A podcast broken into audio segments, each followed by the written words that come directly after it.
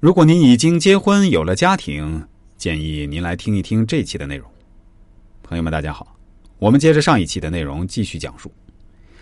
这一卦象同时也告诉我们，夫妻男女双方被视作为一个整体，男为阳，女为阴。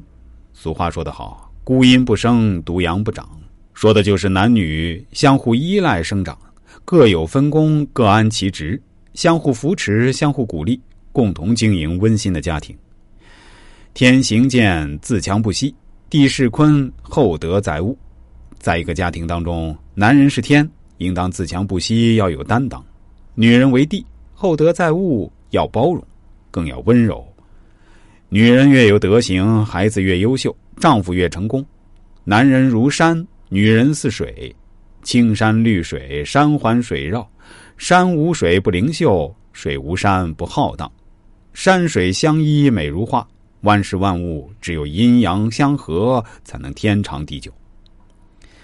其实，大家可能有所不知的是，太卦中的每一爻，它里面所讲述的，就是现实太之境界的步骤。初爻说明男女交往之初人生的策略，其爻辞为“拔毛如以其会征吉”。男女之间初始交往总是这样，有烦恼、阻碍、忧愁，但是无论怎样，只要你们有感情，就应该消除这些阻碍。